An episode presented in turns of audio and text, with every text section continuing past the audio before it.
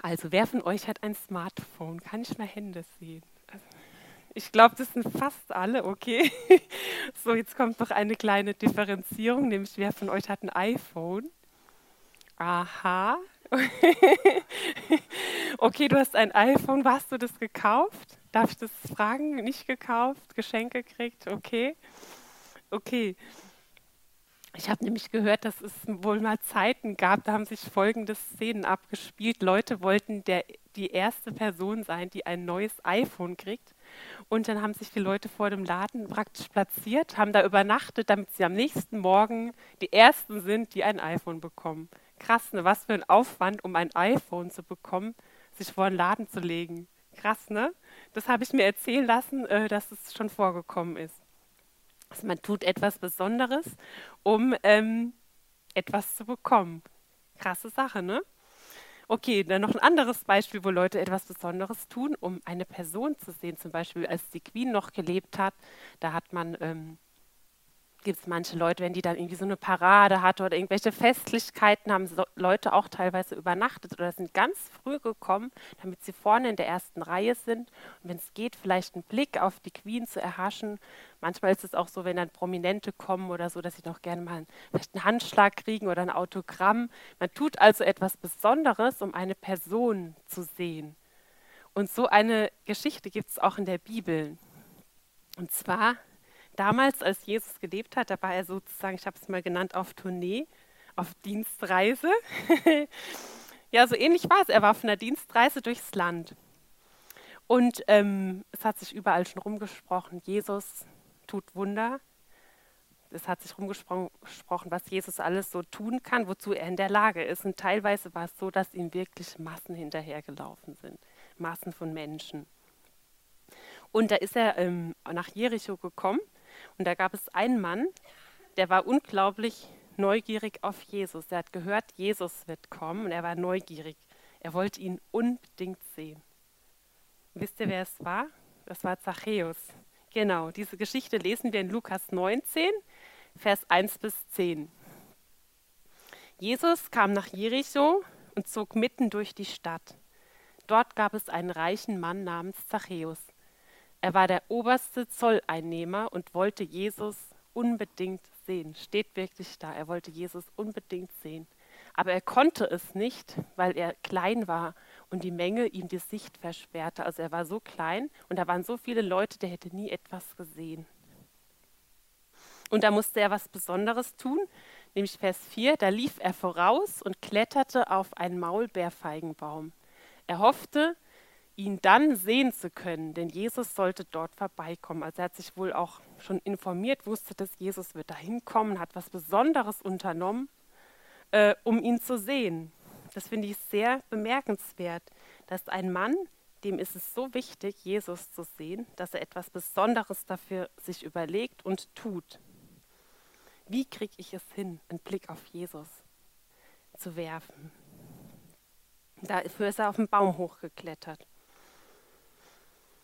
So wie in den beiden Geschichten, die wir jetzt am Anfang gehört haben. Also er hat etwas Besonderes getan, um ein, etwas zu bekommen, einen Blick auf Jesus zu werfen. Wie ist es bei dir und bei mir? Frage. Bist du auch neugierig auf Jesus? Willst du ihn sehen? Willst du ihm unbedingt begegnen? Das muss man sich manchmal fragen. Also auch ich. Möchte ich ihm unbedingt begegnen? Will ich ihn unbedingt sehen? Oder ist das dir einigermaßen, ich habe das mal genannt, wurscht? Ja, ja, sehe ich ihn oder halt nicht. Was bin ich bereit dafür zu tun? Herausfordernde Frage. Ich habe letztes Mal schon eine Geschichte er erzählt. Ich habe das noch nicht selbst gelesen, das Buch, aber da gibt es doch so ein Buch jetzt von Winfried Wendland, wo er seine ähm, Erlebnisse in Afrika erzählt. Und da habe ich hat mir jemand erzählt, dass da eine Geschichte von einem Mann drin steht, der, ähm, der hatte wohl irgendeine Hautkrankheit oder sowas und konnte einfach nicht auf natürlichem Weg geheilt werden. Das ist sowieso in solchen Ländern oft so, da ist es nicht wie bei uns, dass wir eine Krankenversicherung haben oder so. Es ist einfach schwieriger, manche Sachen zu bekommen. Man ist da nicht so übersättigt. Ich meine, bei uns ist es auch so, es gibt Grenzen, man, manche Sachen kann man einfach nicht heilen. Es ist nicht möglich, sie zu heilen, auch hier. Aber dort ist es nochmal verschärfter, man hat diese Sachen nicht. Und er wollte unbedingt zu einer Evangelisation kommen von Reinhard Bonke, damit er geheilt werden kann. Ist dafür, obwohl er krank war, er war zu, dazu eigentlich nicht in der Lage, kilometerweit gelaufen zu Fuß. Tagelang, wo war das, glaube ich. Und dann kam er da an, äh, wo die Evangelisation sein sollte, und die war schon vorbei. Und dann ist der, der Mann war verzweifelt, aber gleichzeitig voller Glauben. Und dann hat er wohl gefragt, wo war denn da die Bühne? Und ist zu der Bühne vorne hingelaufen, wo die standen, hat sich mit dem Staub einge...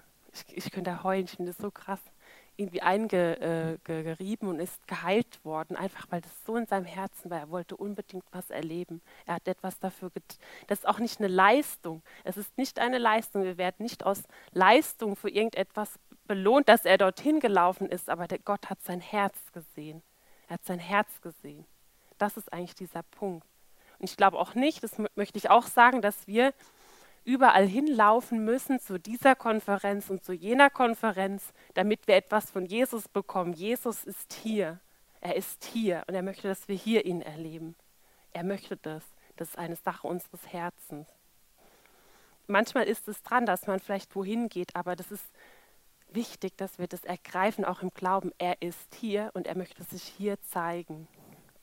Ganz wichtig, das ist meine große Leidenschaft, dass wir da dranbleiben, dass Gott sich an vielen Orten dieser Welt manifestieren kann. Nicht dort drüben, nein hier, nein hier.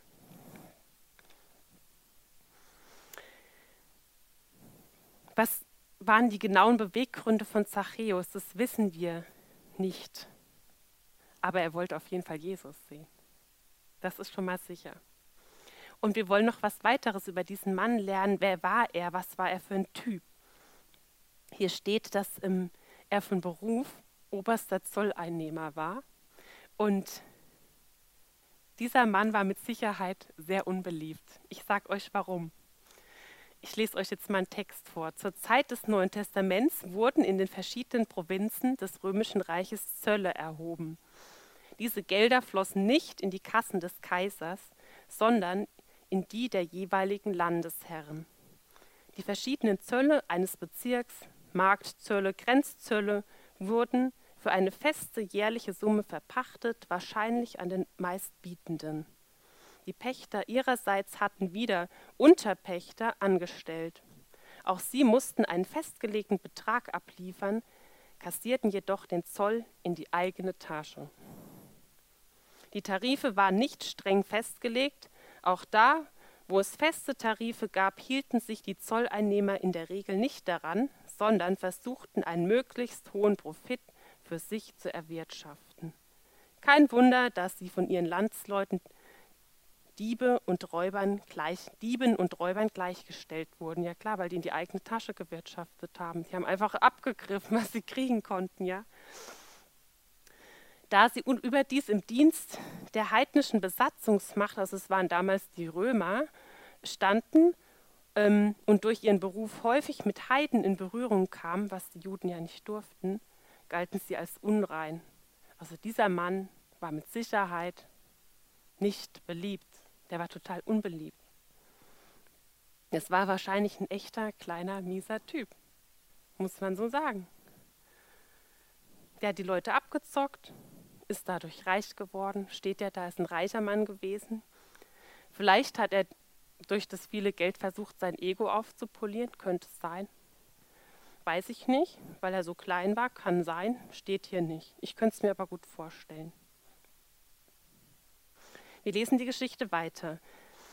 Vers 5. Als Jesus die, an die Stelle kam, blickte er hoch, also wo der Zachäus war, sah ihn an und rief, Zachäus, komm schnell herunter, denn ich muss heute dein Gast sein. Schnell stieg Zachäus vom Baum herunter und nahm Jesus voller Freude bei sich auf. Hier passiert also was total Spannendes. Jesus wollte ja unbedingt einen Blick auf Jesus werfen. Hat er Zachäus, Entschuldigung, Zachäus. Äh, Hat er damit vielleicht gerechnet, dass Jesus ihn ansprechen würde? Wir wissen es nicht. Vielleicht hat er das heimlich gehofft, aber nie zu hoffen gewagt. Keine Ahnung. Ähm, es steht da nicht, aber vielleicht hat er so heimlich, ich weiß es nicht, gehofft. Aber es passiert tatsächlich. Es passiert, das Unglaubliche passiert. Die Blicke von Jesus und Zachäus, die treffen sich.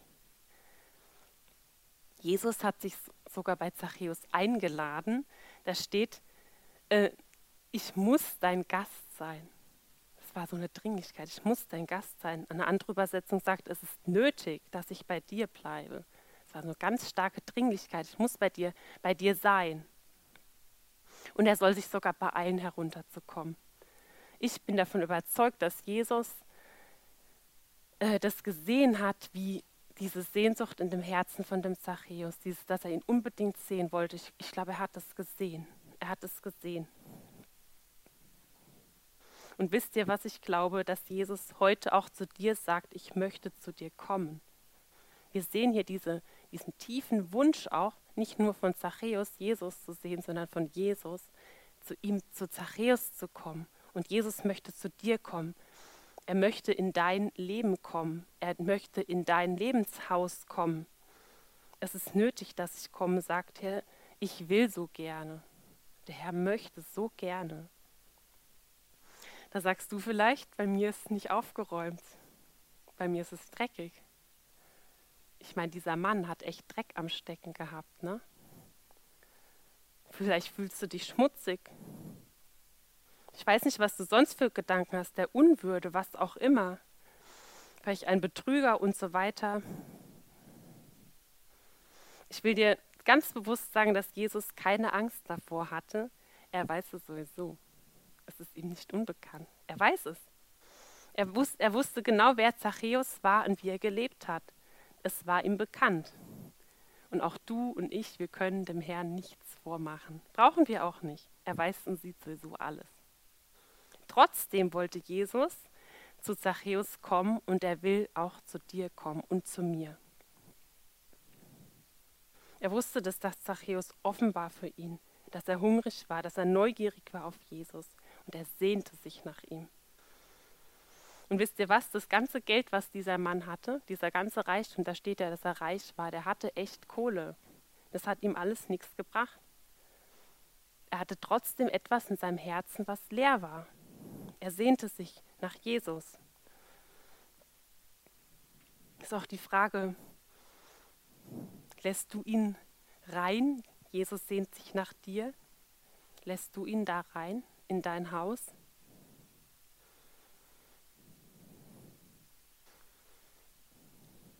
Was passierte jetzt, als Jesus dann wirklich bei Zachäus zu Hause war? Was ist denn da passiert? In Vers 7 lesen wir das. Die Leute waren empört, als sie das sahen. Die, haben, die waren echt, die haben sich echt aufgeregt. Bei einem ausgemachten Sünder ist er eingekehrt, murrten sie. Bei die, zu dem her gehst du, ausgerechnet zu dem, der uns so abgezockt hat. Hast du sowas vielleicht auch schon mal gedacht? Neidvoll zugeschaut, was Jesus im Leben von, Leben von Leuten tut, die es nach deiner Sicht gar nicht verdient haben. Ich frage dich zurück, hast du es denn verdient? Und wenn ja, womit denn? Das würde ich dann gerne wissen. Leute, Jesus geht zu Leuten, die verachtet sind. Eigentlich ist es so, die du verachtest. Was macht es mit uns? Warst du darüber schon mal sauer oder eifersüchtig, dass Jesus zu so einem geht, zu so einer Person? Krass, ne? Und was, was passiert, als ähm, praktisch dieser Kontakt in diesem Haus stattgefunden hat? Dann steht in Vers 8, Zachäus hat aber trat vor den Herrn und sagte, Herr, die Hälfte meines Vermögens werde ich den Armen geben, und wenn ich von jemand etwas erpresst habe, werde ich es ihm vierfach zurückerstatten.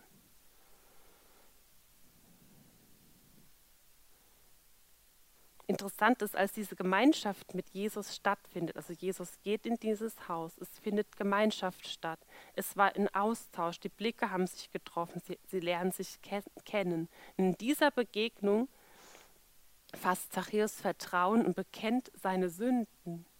Er bekennt das, was er falsch gemacht hat.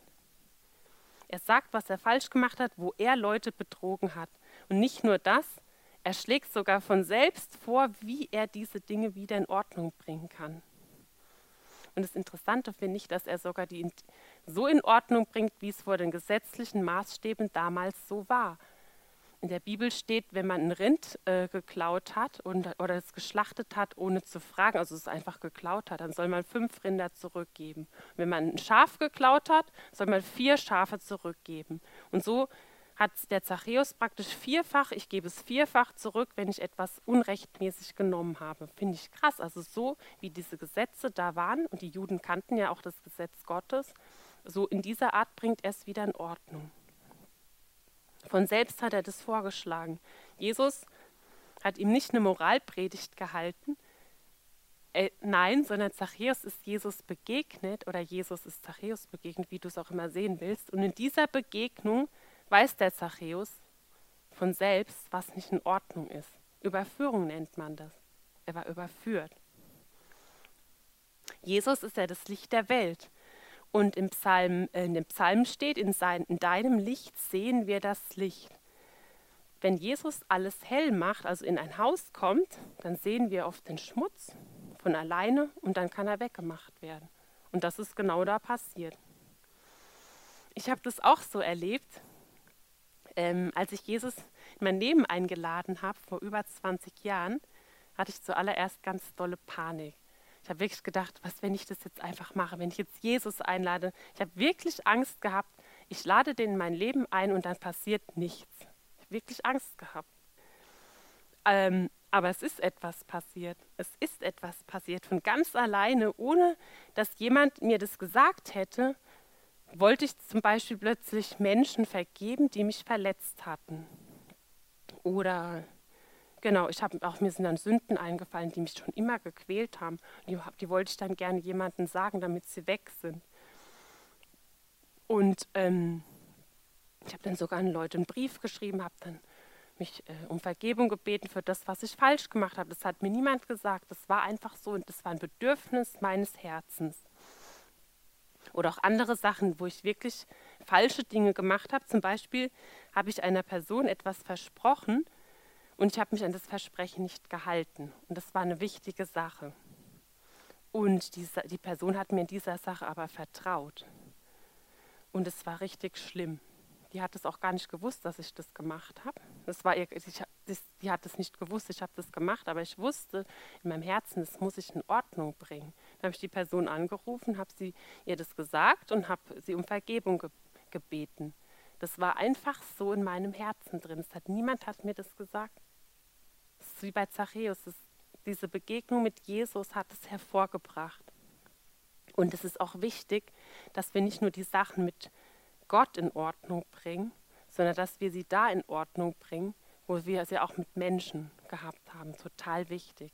Wir können nicht immer alles klären, da muss man auch manchmal gucken. Es, manche Sachen passen nicht, aber es gibt Sachen, die weißt du dann in deinem Herzen. Die musst du nicht nur mit Gott in Ordnung bringen, sondern auch mit deinen Mitmenschen. So wie bei Zachäus. Es hat nicht gereicht, dass er zu, zum Herrn gesagt hat, es tut mir leid, dass ich das gemacht habe.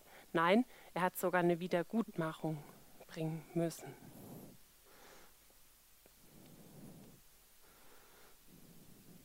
Wenn wir diesem Jesus begegnen, wenn wir seiner perfekten Liebe begegnen, dann passieren solche Sachen und wir wollen Dinge tun, die auf seinem Herzen sind, die uns vielleicht vorher gar nicht eingefallen wären. Wäre uns vielleicht gar nicht eingefallen.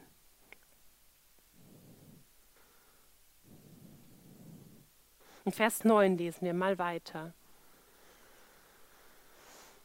Daraufhin, also nachdem der Zachäus gesagt hat, dass er praktisch wieder gut äh, sein Leben in Ordnung bringen will, und auch mit den Menschen, sagt Jesus in Vers 9, heute hat dieses Haus, heute hat dieses Haus Rettung erfahren.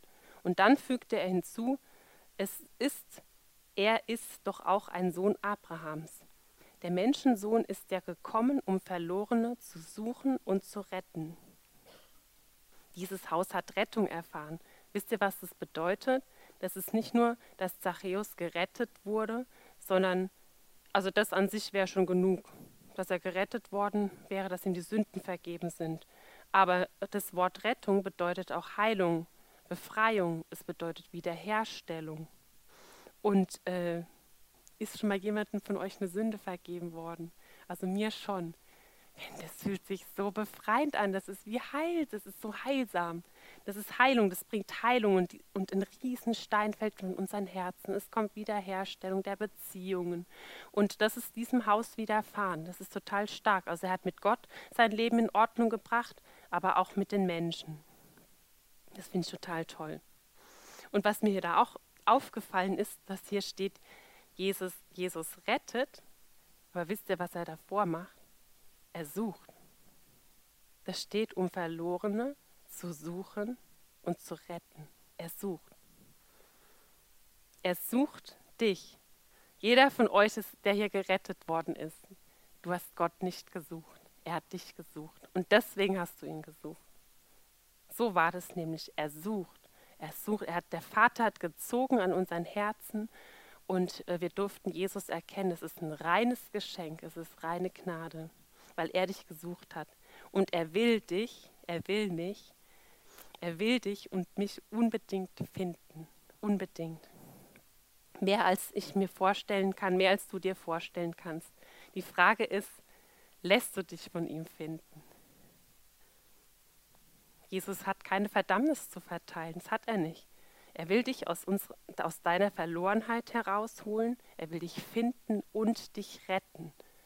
Und äh, egal was das ist, die Verlorenheit, ob es deine Rebellion ist, was weiß ich, wo du drin steckst. Das ist auch die Frage, wo er dich findet. Wo, wenn du jetzt mal so nachdenkst, wo findet dich der Herr? Das, findet er dich am richtigen Platz? Das kann sein. Manchmal ist es wichtig, dass wir das von ihm hören. Ja, es ist in Ordnung, wo ich bin. Aber es könnte auch sein, dass du zum Beispiel in deinem Computer versumpft bist oder vor dem Fernseher versumpft oder in deinen hoffnungslosen Gedanken? Wo findet er dich? Vielleicht in deinem Minderwert, in deinem Dreck, sogar in Sünde, im Betrug, in einer Lebenslüge, sogar in Verlogenheit und Heuchelei kann auch sein. Es kann alles sein. Vielleicht haben wir Steuern hinterzogen, Geschäftspartner betrogen, keine Ahnung. Vielleicht findet er dich in einem Höhenflug, du denkst, du bist es. Kann alles sein. Und dann denkst du vielleicht, wenn wir so, das so reflektieren und der Heilige Geist zu uns redet, denkst du vielleicht, ich schäme mich. Ich kann doch so nicht die Tür aufmachen. So wie ich bin. So, da kann ich doch niemanden reinlassen. Also ich mache nicht so gerne die Tür auf, wenn ich nicht ordentlich angezogen bin. Mache ich auch nicht. Beim Herrn ist es nochmal was anderes. Da kannst du immer die Tür aufmachen. Jesus weiß nämlich, in welchem Saustall du lebst, habe ich jetzt mal hier so aufgeschrieben. Das ist ihm bekannt, auch im übertragenen Sinn, wo du dich, worin du dich be bewegst. Er weiß es und er möchte gerne da rein weil es dann hell und warm werden kann. Er möchte dir gerne vergeben und dich reinigen. Er will uns sauber machen, dich sauber machen. Vielleicht ist es auch so, dass du nicht körperlich klein bist, so wie dieser Zachäus, aber du fühlst dich vielleicht ganz klein und mies. Oder du fühlst dich übersehen. Vielleicht fühlst du dich übersehen. Vielleicht bist du auch übersehen. Das kann auch sein. Und wisst ihr, was mir in dieser Geschichte aufgefallen ist, dass dieser Zachäus nicht äh, hoffnungslos resigniert sich zurückgezogen hat, trotz seinem Zustand, wie er war, oder hat sich nicht, hat nicht geschmollt. Ich bin so klein, keiner sieht mich. Ich werde eh übersehen. Ich bin benachteiligt. Das hat er nicht gemacht. Er hat sich nicht abhalten lassen. Er hat etwas getan, um sich in eine Position zu bringen. Und das möchte ich auch dir heute sagen, dass du dich nicht abhalten lässt durch solche Gedanken. Verkriech dich nicht hinter solchen Gedanken, sondern bring dich in eine Position, in der du Jesus sehen kannst. Also das bedeutet jetzt nicht, dass wir auf die Stühle steigen und laut, hurra, hier bin ich Herr, wie in der Schule oder so quengeln. Nein, sondern es ist eine Position unseres Herzens. Unseres Herzens, ja des Hungerns und des Empfangens. Und ich habe auch noch dazu geschrieben, dass wir ein demütiges Herz haben. Herr, ich will dich unbedingt haben. Ich muss dich haben. Ich brauche dich. Ich brauche dich. Bitte begegne mir. Und auch ganz wichtig, dass unser Herz in der Position des Glaubens ist. Dass ich das erwarte und wirklich glaube, Gott will mir begegnen. Er möchte mir begegnen. Er will unbedingt, dass eure Blicke sich treffen und dass er in dein Leben kommt und dein Leben verändert. Und das ist, das ist auch heute, wir, wir sehen Jesus nicht mehr, er ist nicht physisch hier, doch durch uns, da wir ja sein Körper sind. Tatsächlich ist Jesus auch durch, sein Körper ist heute Abend hier.